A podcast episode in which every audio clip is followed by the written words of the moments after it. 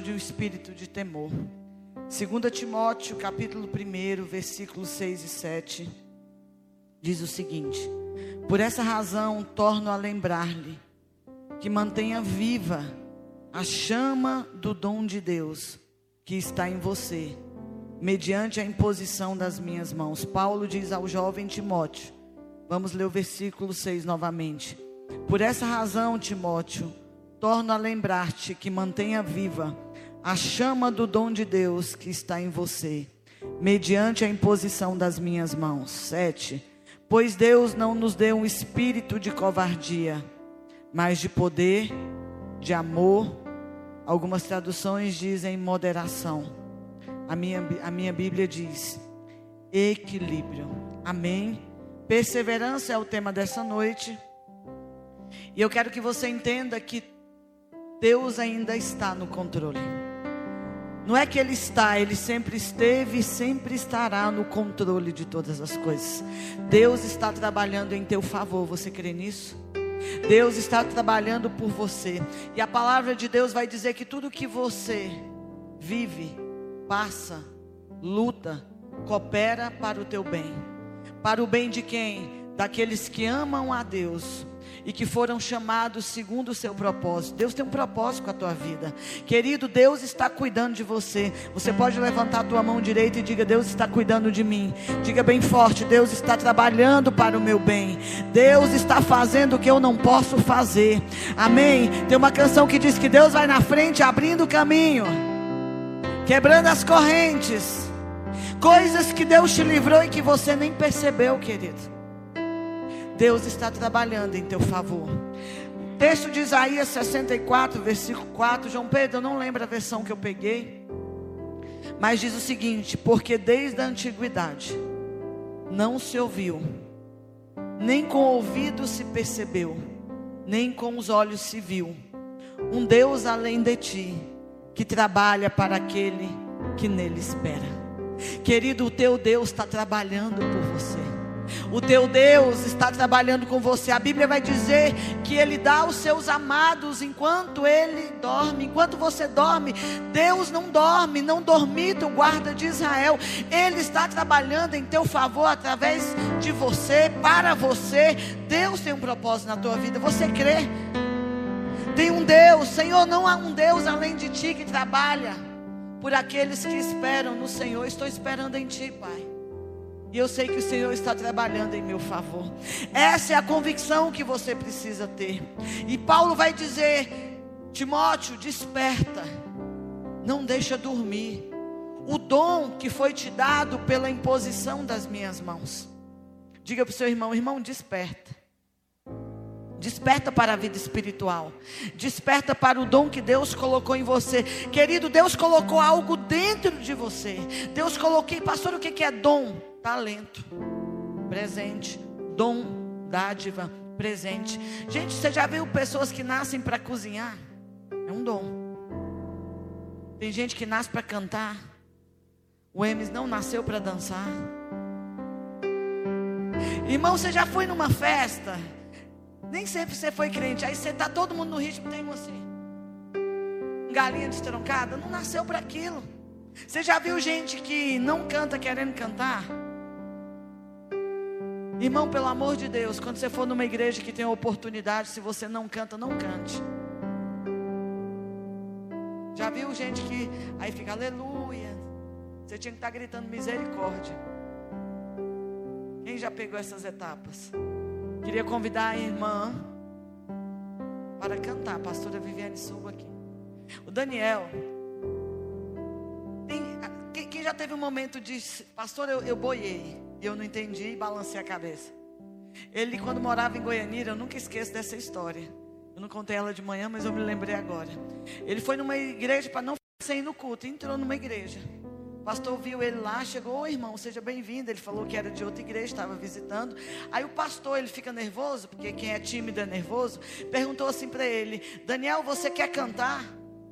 Você quer uma oportunidade para cantar? E ele, o pastor sai de perto dele, quero. O pastor subiu, fez todo o treino e falou assim: queria convidar o irmão Daniel para louvar. Aí ele achou que era outro Daniel. E ficou de boa. Você, irmão Daniel, suba aqui. Você não pediu oportunidade, eu estou te dando a oportunidade.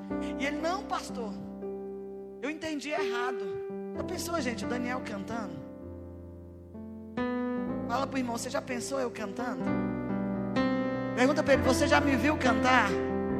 Fala para ele se ele canta, porque você já deve ter visto ele cantar. Se alguém chegar em você e dizer assim, irmão, eu acho que você tem talento para cantar, analisa e vê se é verdade. Se foi só um irmão que falou, misericórdia.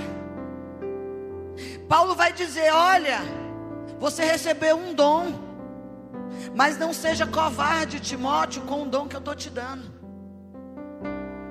Não seja covarde com aquilo que eu depositei dentro de você. Não seja covarde com aquilo que você recebeu por imposição de, de mão de alguém, um dia uma profeta, um pastor, ou a tua própria mãe. Se você nasceu num lar cristão, eu tenho muito testemunho de amigas que nasceram que elas acordavam com a mãe, na, com a mão na cabeça profetizando. Querido, quando alguém coloca a mão na cabeça, na tua cabeça e profetiza, dons são transferidos. E aí Paulo vai dizer: Timóteo, Deus não te deu um espírito de covardia. Tem muita gente covarde na nossa geração, amedrontada, gente que desiste do chamado, de, gente que desiste do propósito, gente que desiste de tudo, que desiste de Deus, que desiste do casamento, que desiste de tudo. Porque é muito mais fácil desistir. Aponta o dedo para o teu irmão e diga para ele: Você não é covarde. Fala bem forte: Você não é covarde. Cadê o dom que Deus te deu? Querida, a parábola dos talentos fala que um dia Jesus vai voltar e vai te cobrar. Tudo aquilo que Ele depositou em você, Ele vai dizer: Cadê o talento que eu te dei? Presta atenção, Deus não vai te dar uma coisa, Ele sabe da sua capacidade e do seu limite. Aquele que ele deu um talento tinha capacidade para multiplicar um talento. Que, que ele fez? Enterrou. Pastora, por que, que a gente enterra talento? Por causa de temor. Temor vem de medo, vem de intimidação. Uma especialidade do diabo é nos intimidar. Você me vê, eu sempre conto esse testemunho com o microfone na mão. Mas você chega no meu marido e pergunta se eu não sou tímida. Pastora, por que, que você consegue? Porque eu preciso despertar o dom que Deus me deu. Quando o diabo quis me parar na minha infância, quando o diabo tomou o microfone da minha mão, que eu sou da época de festival da canção e tinha as coisas das crianças, e eu queria me apresentar. E uma professora falou assim: Você não nasceu com nenhum talento para arte. Eu tinha feito a minha, eu feito não, minha madrinha tinha feito a roupinha, bonitinha. E as minhas amigas todas participaram. E aquele dia eu nunca mais consegui apresentar trabalho. Eu sempre fui meio descolada, mas quando era para estar de frente com alguém, eu paralisava. E um dia Deus falou assim: Filha, desperta o dom de Deus que eu te dei. O diabo quis te tirar, mas foi eu que te dei. Foi eu que te dei. Foi eu que te dei. Então a palavra de Deus para você hoje, persevere naquilo que Deus colocou dentro de você. Não importa o preço que você tenha que pagar, a distância que você tenha que percorrer. Vá para o centro da vontade de Deus. E aí Paulo vai dizer. Não é um espírito covarde, mas é um espírito de poder, de amor e de equilíbrio. Diga comigo: poder, amor e equilíbrio. A palavra temor vem de intimidar. Então, se você é alguém que já sofreu intimidação, a primeira coisa que vai acontecer é a paralisação dos dons. Todas as vezes que você permitir que algo, alguém, uma pessoa ou um demônio te intimide, você vai ter os dons paralisados. Intimidação e medo te paralisam. Alguém tem algum pânico aqui? Pânico de elevador. Ficar preso. Fobias. O que são isso? Medos de situações. Enquanto você não vencer, querido, você vai enterrar o dom. Pastor, o que que o medo faz com que eu enterre o dom? Eu brinco sempre que tem gente que tem medo de dirigir. Tem o um carro e tem medo de dirigir. Você tem que ter medo de andar de ônibus, irmão. Fala para ele, eu repreendo esse espírito de ônibus na tua vida. Repreende que é um demônio, só pode ser. Aí eu adoro andar de ônibus. Tem alguém que gosta disso? Eu amo. Aí, olha o que o diabo faz. Deus te chama para as nações. Amém. Pede-me e eu vou te dar as nações por herança e a terra por possessão. Eu sei que isso fala de Jesus, que aponta para Jesus, mas, querido, aquilo que você pedir em oração, Deus pode te dar. Como é que você vai fazer missão com medo de avião? O Covid-19 vai matar a gente. Mas se eu conheço a Escritura, a Bíblia diz que os meus dias, os seus dias, o Everton, os seus dias, Emes, Laís, estão todos contados e determinados. A hora que é para chegar, vai chegar, querido. Pastor, eu tenho uma profecia que eu vou morrer de, da queda de avião. Não precisa você andar no avião, ele pode cair em cima de você. Morreu de quê? De avião. Sem nunca ter andado. Se tiver que morrer de moto, nunca pilotou a moto, a moto vai passar em cima de você. Então, Saia debaixo de um espírito de temor. Eu não estou dizendo que não é para a gente obedecer que não é para a gente usar máscara. Eu estou dizendo que a gente não pode ter um espírito de temor. Estende a mão para o teu irmão e diga para ele: todo espírito de medo, o medo que te paralisa, o medo que te faz parar os dons, o medo que te intimida. Em nome de Jesus, hoje você será liberto desse medo. Grava essa fase: o temor faz com que os dons de Deus se tornem ineficazes. Se você for para o medo, você não vai exercer aquilo que Deus te deu.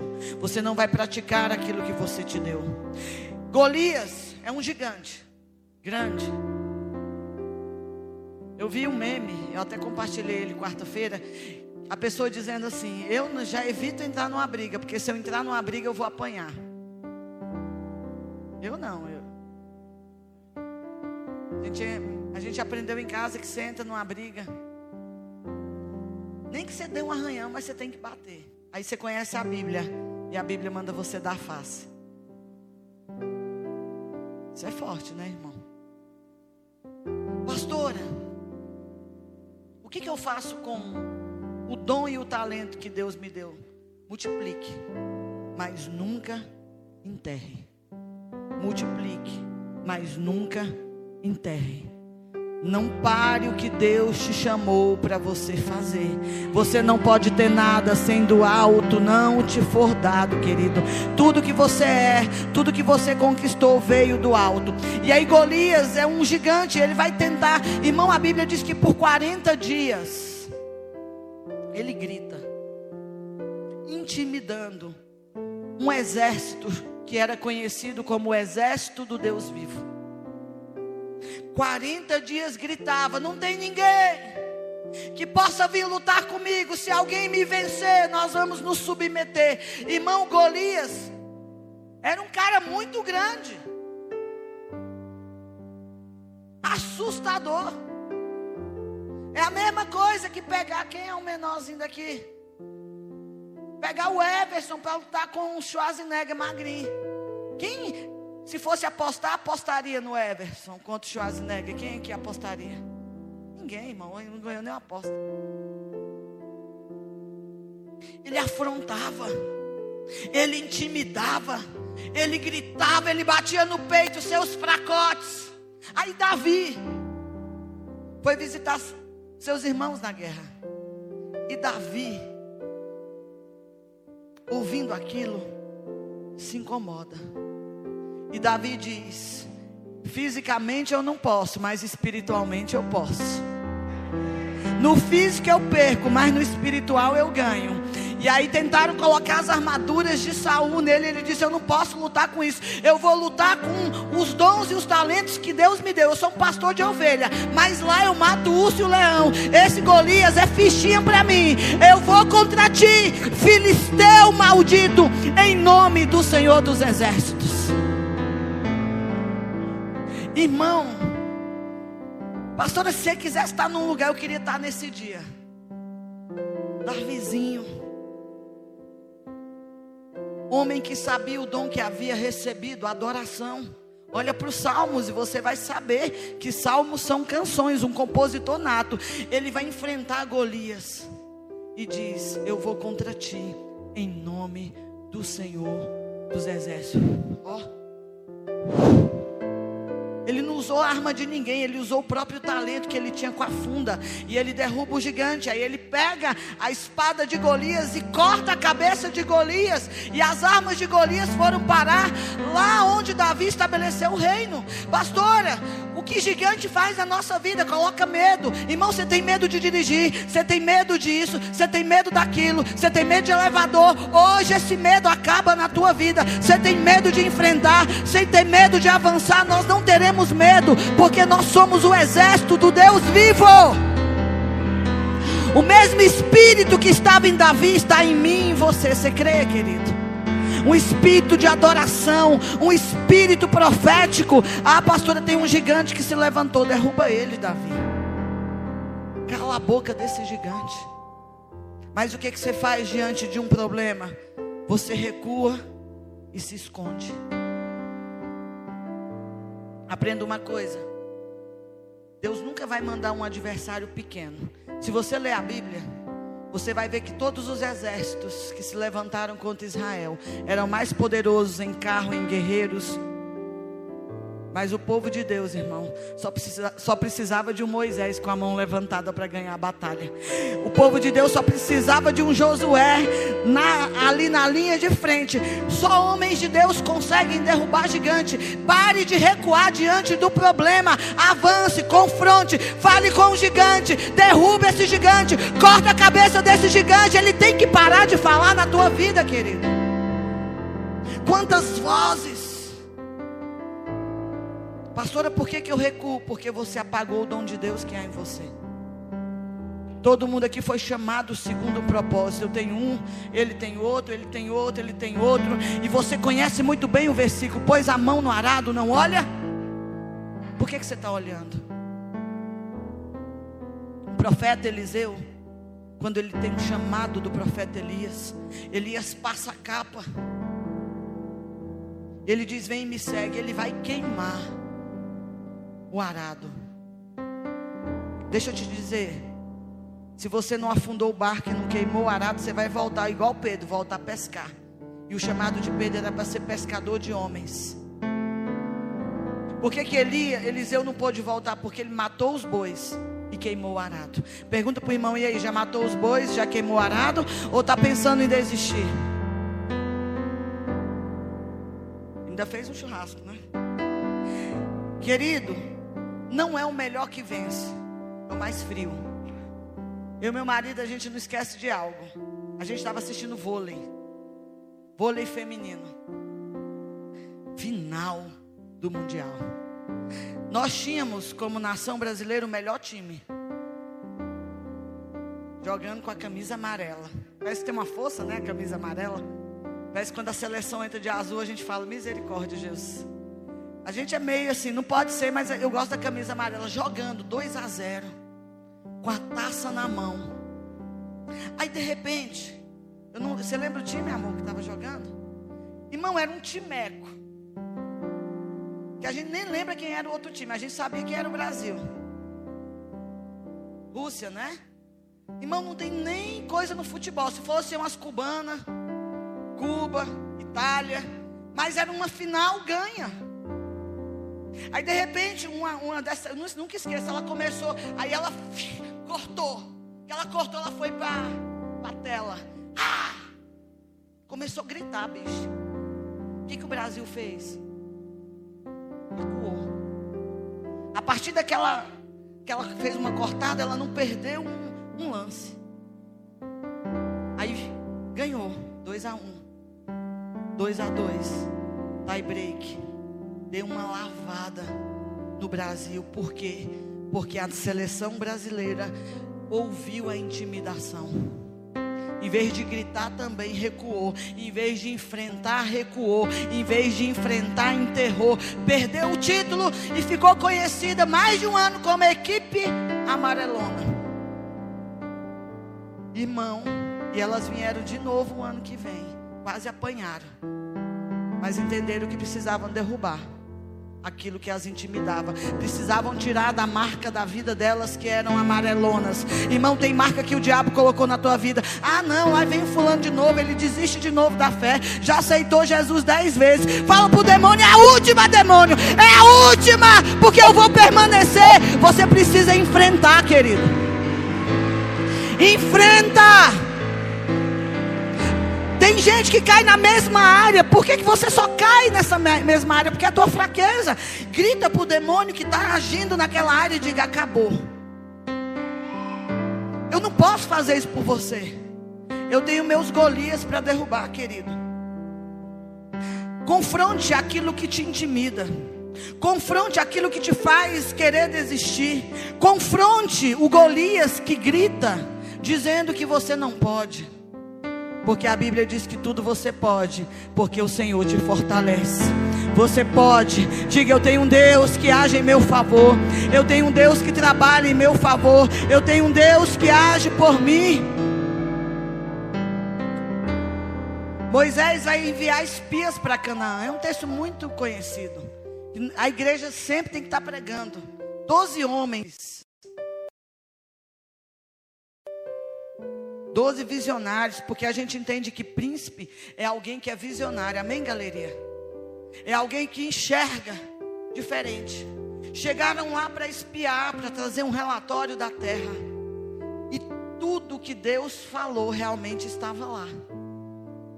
Só que tinha gigantes.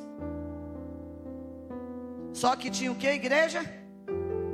Toda promessa tem um gigante. Eu estava dando aula na Oliveira School. E eu usei um exemplo muito engraçado. Quem tem cachorro macho? O que que o cachorro macho faz? Marca terri através de quê? Aí eu brinquei, vamos brincar que a gente é um cachorro. Para vocês entenderem o que é uma célula. Aí você vai lá, derrama o óleo, né? Unge aquele lugar, aquela célula abre. Ali é o teu terri quem vai querer chegar? Outro cachorro. Na hora que ele sentir o cheiro, ele vai dizer: esse território tem? Tem o quê? É assim ou não? No mundo espiritual é da mesma forma. Mas o que é que tu faz? Eu abri uma célula, tá difícil. Ah, não, tá complicado. Ah, eu tenho um ministério, tá difícil, tá complicado. Você sai do território. Com o tempo, a urina perde o cheiro. Aí sempre tem um cachorro querendo o teu território. Aí ele chega e fala assim: É, já não tem mais aqui, eu vou me apropriar dele. É assim que o diabo faz na tua vida. Não precisa você, querido, ficar mijando, precisa só você sair do território, porque vai vir outro e vai ocupar aquilo que era para ser teu, vai fazer aquilo que era para ser teu, vai tomar o que era para ser teu. Então eu te dou um conselho: fica no teu lugar. Fica onde Deus te chamou para você ficar. Pastora, irmão, eu penso em desistir todo dia, sou igualzinho você. Mas já que mijou, fica. Diga para o irmão, já que mijou, fica. Não deixa outro cachorro vir. Quem entendeu? Quem pegou? Aí eu ainda fiz lá na escola de Leeds. Vai mijando, irmão, vai. Vai marcando o território. Porque aquilo que você pisa os pés, o Senhor te dá por herança. A terra era tudo que Deus havia prometido, mas tinha gigante. E eles chegam com diagnósticos: Moisés, é tudo que Deus disse. Isso é errado? Assustou. Assustou não, porque você cai morto aí. É tudo que Deus falou, mas tem gigantes. Olha como que eles vão se ver como gafanhotos. Aquilo que o homem imagina em sua alma, ele é Aquilo que você imagina que você é na sua alma, você é. Fecha os olhos e, começa a dizer assim comigo: Eu sou capaz, eu posso, eu consigo, eu dou conta, eu vou aprender esse idioma, eu vou, eu vou crescer, eu vou abrir a minha empresa, eu vou comprar minha casa própria. Aquilo que você imagina na sua alma, você é. Conseguiu imaginar? Mas tem gigante lá, né? Aonde você imaginou? Tem gigante. E eles, irmãos, não possuíram a promessa. Por quê, pastora? Porque eles disseram para Deus: Deus, nós não podemos ir contra eles. Aos nossos olhos, não eram os olhos de Deus, não eram os olhos do gigante. Eles disseram aos nossos olhos: Nós somos como gafanhotos. Aí Josué rasga, Caleb rasga as vestes. Eia! Você conhece muito bem o texto, que é um dos textos que a gente mais prega aqui na igreja.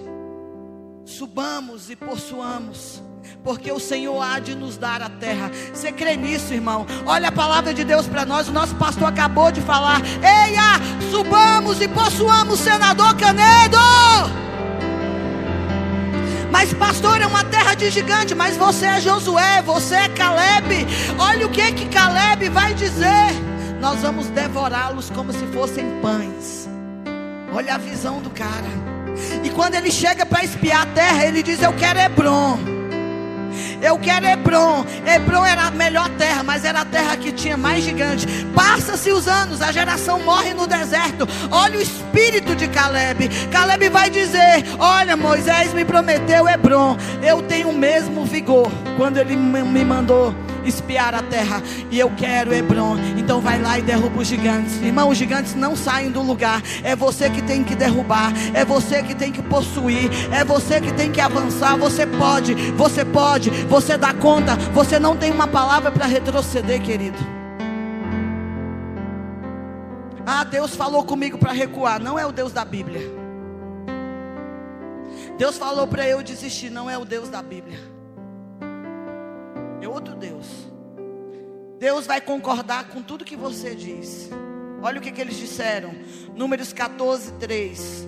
E porque o Senhor nos traz essa terra para cairmos a espada e para que nossas mulheres e nossas crianças sejam por presa, não nos seria melhor voltarmos ao Egito?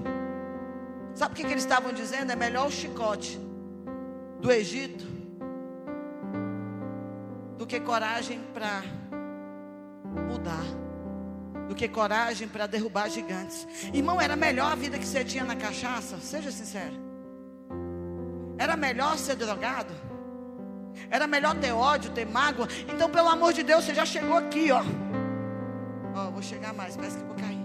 Você está na beira de possuir mas o medo te paralisa, porque tem gigante. Aí você recua, e quando você recua, o que tem deserto e Egito, não tem outro caminho, irmão. Recuou é deserto e Egito. Enquanto você não receber o espírito de ousadia, você não vai entrar naquilo que Deus tem para você.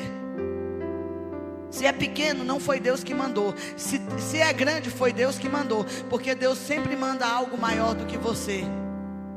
Sempre a luta é maior do que você. Amém? Fale para o seu irmão: Deus quer despertar coragem dentro de você. Cadê os corajosos que vão possuir essa terra?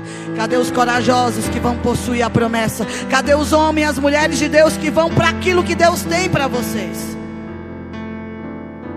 A gente é conhecido como doido. Irmão, nós vamos ter uma igreja maior do que essa no centro do Canedo. Como? Eu não sei. Eu sei que é fiel aquele que me prometeu. Então eu vou lá, já estou espiando a terra. E é tudo que Deus disse que é, e nós vamos entrar. Nós vamos entrar. Nós vamos possuir.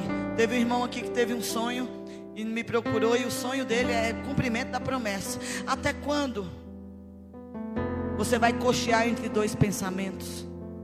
Até quando você não vai se posicionar? Aí quem não se posiciona põe a culpa em tudo e em todos. Deus está dizendo para você. Lembra que os discípulos estavam cansados? Tinham lançado as redes a noite toda e não tinham pescado nada. Aí Jesus chega. Irmão, quando Jesus chega na nossa vida, a primeira coisa que ele vai dizer é: tenta de novo. Você pegou? Repete de novo. Senhor, mas olha o que, que Pedro diz: Nós trabalhamos a noite inteira e não pegamos nada. Aí Jesus diz: Mas sou eu que estou dizendo, lança de novo. Aí Pedro vai dizer: Por causa da tua palavra eu vou lançar. E eles pegaram 120 peixes, irmãos. Chamaram os outros barcos, porque você tem uma palavra de Deus para você. Quem tem uma palavra de Deus, levanta a mão e diga: Eu tenho uma palavra de Deus. Eu vou tentar de novo. Eu vou fazer de novo. Eu vou lançar a rede de novo. Eu não vou desistir, Senhor. Vai para o encontro de novo, querido.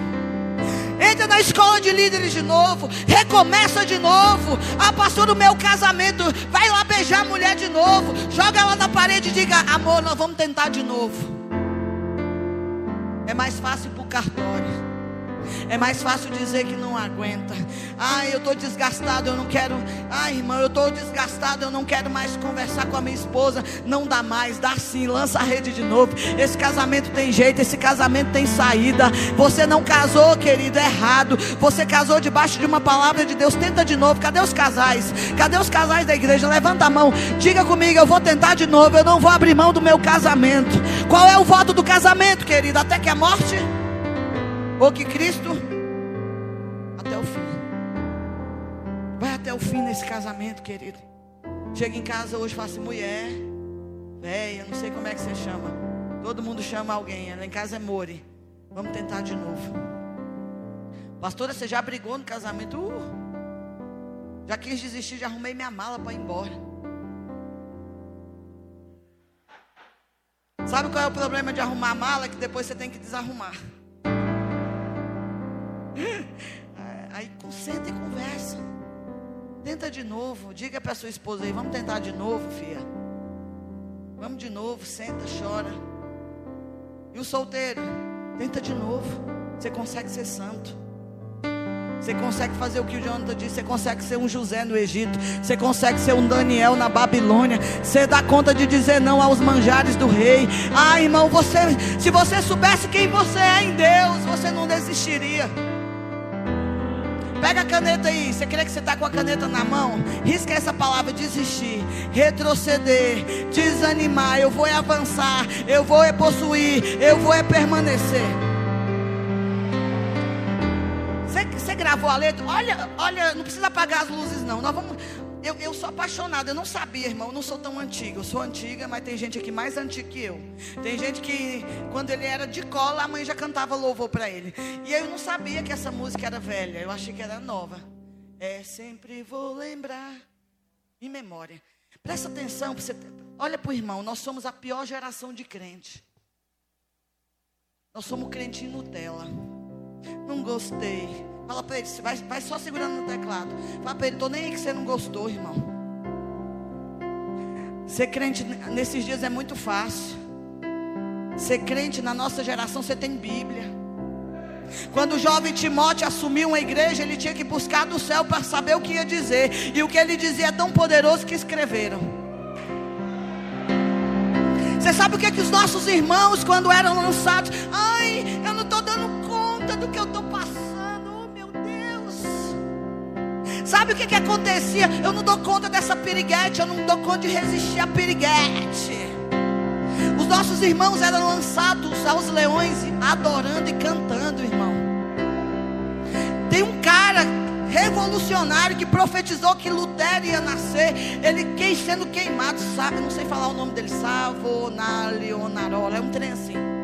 Ele disse: Vocês estão me queimando isso na fogueira das inquisições. Vocês estão me queimando, mas eu quero profetizar. O cara sendo queimado, profetizando, dizendo daqui 100 anos vai nascer o cisne. E ele vai abalar as estruturas e nasceu 100 anos depois. Presta atenção na letra dessa música. Dá conta, Guto? Qualquer coisa, olha a cola aí. Sempre vou lembrar da coragem, do amor, da firmeza e vontade fé e devoção.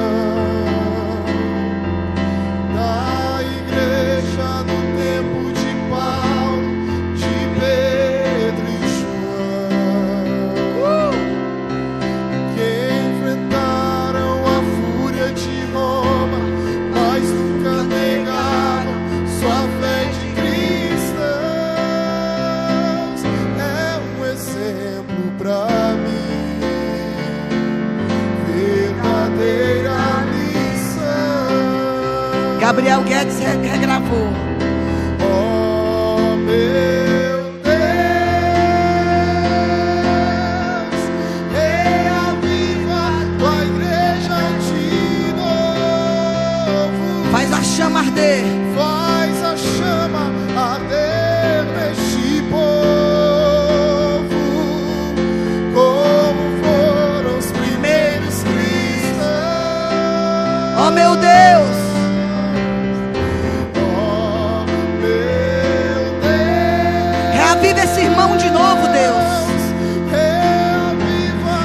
Reaviva os dons que na tua vida.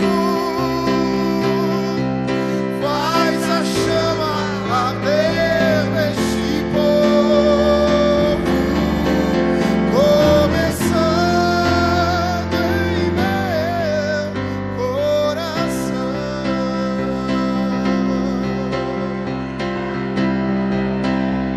Faz arder, Jesus. Desperta o dom, querido.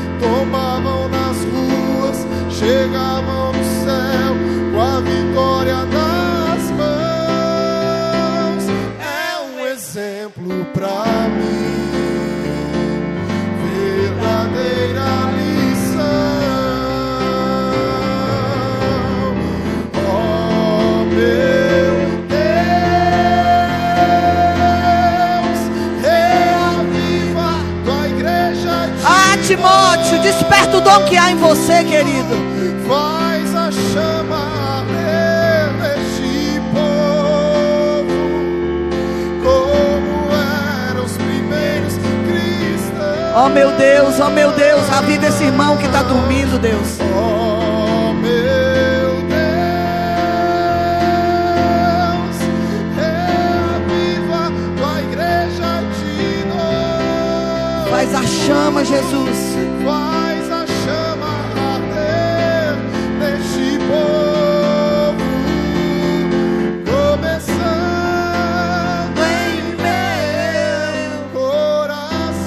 Em mim, Jesus. Aleluia, você pode aplaudir. Querido Tito, o imperador Tito, ele pegava os cristãos e a cada quilômetro ele jogava tipo um piche. E nas ruas de Roma, sabe o que eram os postes? Eram os nossos irmãos queimando, vivos, porque não negavam a fé, não desistiam do chamado. Você por muito menos se retrocedeu. Você por muito menos você recuou. Fale para o irmão, pelo amor de Deus, não desista. Não desista. Deus sempre vai te pôr grandeza. Elias era o- era o cara, irmão. Elias dizia: Se eu sou homem de Deus, caia fogo do céu, consuma 50. Se eu sou homem de Deus, caia fogo do céu. Elias conserta o altar e ele diz: O Deus que responde com fogo, esse é o Deus de Israel.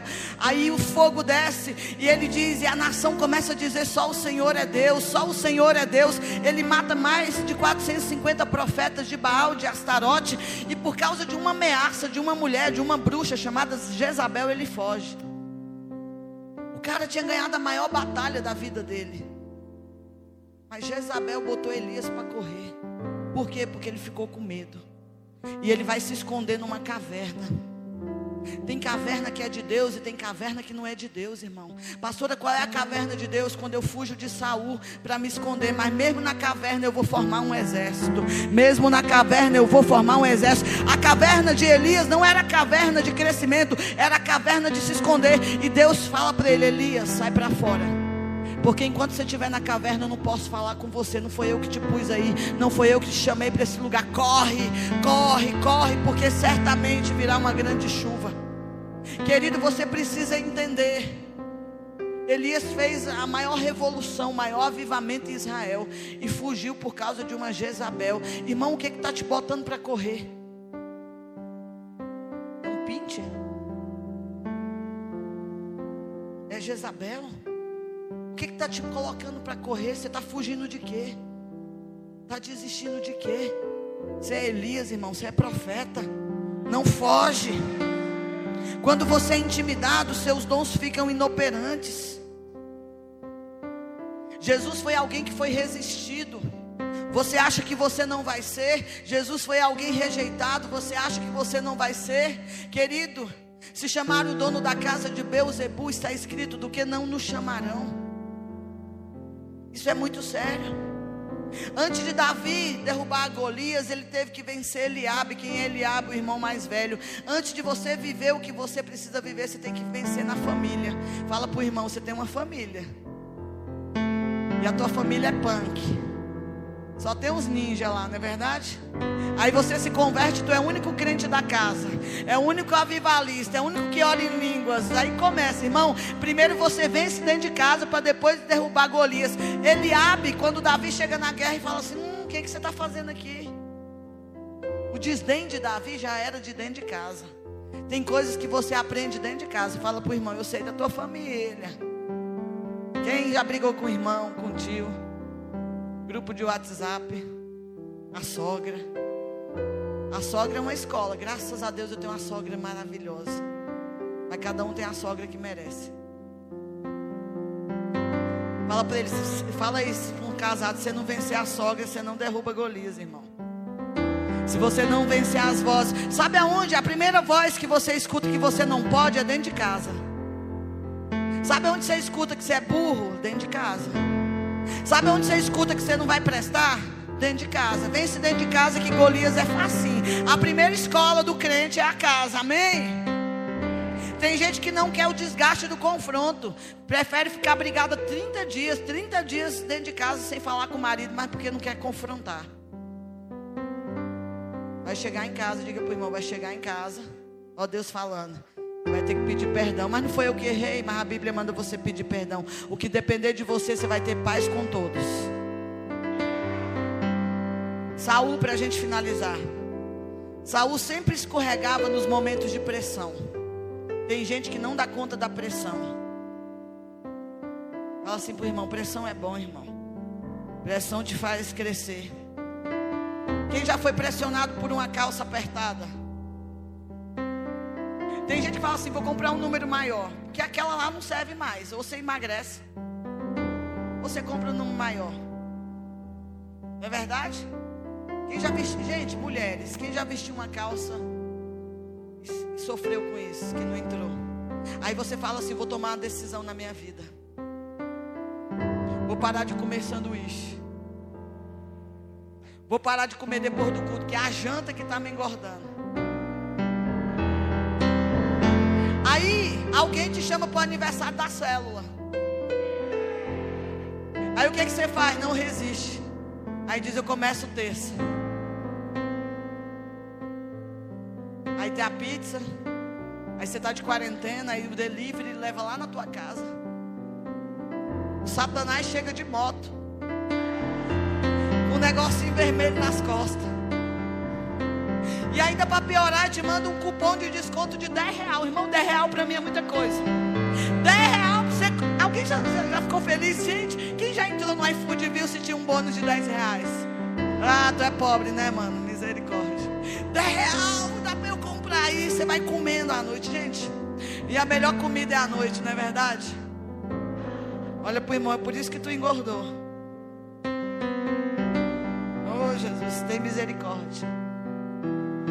Saul era alguém, é, a comida nos pressiona, não é verdade? Quem engordou depois que casou? Eu emagreci, tá sofrendo. Eu tô emagrecido depois que casou, tá na prova, porque a gente engorda, né? Casamento bom é aquele que te faz engordar. Sempre escorregava nos momentos de pressão. Momentos de pressão nos mostram o nosso melhor e o nosso pior. Tem gente que chega e fala assim: Pastor, eu não nasci para ser pressionada. Não dou conta. Tem que dar.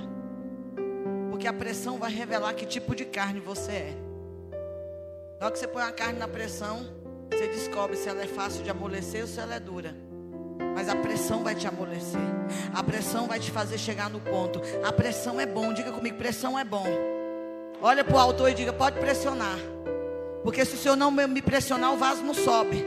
O vaso não cresce. A mão da pressão é a mão direita. Ele coloca por dentro. Ele vai te pressionar. Para quê? Para te fazer crescer. 1 Samuel capítulo 15. E eu já finalizo para a gente orar. Versículo 23 diz o seguinte na NVI: Pois a rebeldia é como o pecado da feitiçaria, e arrogância como o mal da idolatria. Assim como você rejeitou a palavra do Senhor, ele o rejeitou como rei. Samuel dizendo, né, a Saul. Aí versículo 24, pequei, disse Saul. Violei a ordem do Senhor e as instruções que tu me destes. Tive medo, olha só o que, que ele diz, tive tive dos soldados e os atendi. Agora eu te imploro, perdoa o meu pecado e volta comigo para que eu adore o Senhor. Samuel, contudo, lhe disse: Não voltarei com você. Você rejeitou a palavra do Senhor e o Senhor o rejeitou como rei de Israel. 27. Quando Samuel se virou para sair, Saul agarrou-se à barra do manto dele e o manto se rasgou. E Samuel lhe disse: O Senhor rasgou de você hoje o reino de Israel e o entregou a alguém que é melhor do que você. Fala para o irmão: cuidado para você não perder e Deus entregar alguém que é melhor que você. Isso é forte, né, irmão? Aquele que é a glória de Israel não mente nem se arrepende, pois não é homem para se arrepender. 30. Saul repetiu: Pequei, agora honra-me. Irmão, o cara pecou e quer honra. O cara pecou. Olha, ele não estava preocupado em consertar, ele estava preocupado em sair bem na foto.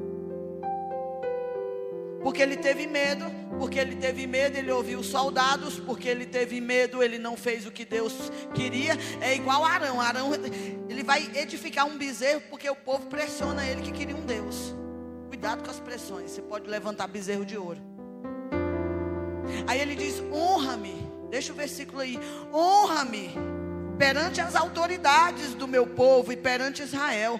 Volta comigo para que eu possa adorar o Senhor, seu Deus. E assim Samuel voltou, fez com ele o protocolo. Irmão, o cara tinha perdido o reinado, Deus o tinha rejeitado e ele, eu só quero ficar bem diante das pessoas. Ei, é melhor você ficar bem diante de Deus do que das pessoas. É melhor o povo descer o pau no você, mas você está bem diante de Deus. É melhor você não agradar o povo. Cuidado, irmão, tem gente agradando demais. Gente vê nas nossas gerações são pastores intimidados, porque é uma história de que não pode falar. Porque até, tão, até nos ameaçando e nos prender. Que não pode falar, que homem com homem não pode. Irmão, está escrito. Está escrito. Aí os pastores vêm aqui e prega coach. Um evangelho light. Ou o evangelho ainda é de cruz, você ainda tem uma cruz para carregar, você tem um reino para conquistar, a porta é estreita, o caminho da perdição é largo. Irmão, o evangelho é o evangelho que transforma, não está te transformando, o evangelho não está te confrontando, você não está apanhando, tomando lapada. Não, pastor, eu quero é ficar bem na foto no Instagram. Irmão, você pode estar bem na foto e muito ruim com Deus. Você pode estar sendo amado por todos e odiado por Deus, rejeitado por Deus. É melhor você ser aceito por Deus e os soldados ficarem com raiva de você do que você perder aquilo que Deus te confiou. Aí Samuel vai, faz o protocolo. Olha o versículo 32. Então Samuel diz: Traga-me Agag rei dos Amalequitas. Agag veio confiante, pensando: com certeza já passou a amargura de morte. Samuel, porém, disse: Assim como a sua espada deixou mulheres sem filhos, também a sua mãe entre as mulheres ficará sem seu filho. E Samuel despedaçou Agag perante o rei Gilgal. Aquilo que Saul era para fazer, quem fez? O profeta. A ordem de Deus é: mata tudo, destrói tudo. E você vai ver esse espírito lá em Esther. A mãe era descendente de Agag. Isso é forte, irmão. A gente precisa fazer o que Deus nos chamou para fazer. Ah, eu sou insubstituível. Não é, querido, eu não sou. Se eu não fizer o que Deus quer, Ele rasga eu, ainda põe alguém no meu lugar para fazer melhor. Sabe quem assumiu o lugar de Saul? Davi. Quem era o Davizinho? Aquele que sabia usar os dons. Aquele que adorava quando ninguém via. Aquele que por causa de uma ovelha, ele era criticado pelo irmão. Quando ele chega no campo de batalha, Eliabe vai dizer para Davi: Cadê com quem você deixou aquelas poucas ovelhas? Davi no salmo diz: Não era poucas ovelhas, Eliabe. Você não sabe que elas estão prenhas, que elas estão grandes. Talvez olha para você e diz: É pequeno, mas ah, irmão, quem está falando que você é pequeno já não sabe que você está grávido dos sonhos e dos projetos de Deus. E quando nascer, e quando nascer, e quando nascer, ah, querido, você vai multiplicar aquilo que Deus colocou na tua mão. Você não foi chamado, querido para esfriar. Olha, pega o conselho de Paulo a Timóteo, desperta o dom de Deus que há em você. Não deixa morrer, sacerdote. 1 Pedro te chama de sacerdote. Tira a cinza e coloca a lenha. E isso tinha que ser feito todo dia no sacerdócio. Tira o que ficou, tira o que morreu e coloca a lenha. Mas não deixa o fogo apagar. Porque se o fogo apagar, querido, você não tem a opção de ser frio. A única opção que você tem é de ser morno. E o morno Deus vomita. Volta a primeiras obras. Volta a primeiro amor. Pegou no arado, não olha para trás. Não tem nada para você lá atrás. O que tem lá atrás? Deserto e Egito. Deserto e Egito. Pastor, o que tem na minha frente? Canaã. Promessa. Promessa. Tem gigante. Olha para o gigante e diz: Eu vou contra ti em nome do Senhor dos Exércitos. Se coloque em pé em nome de Jesus.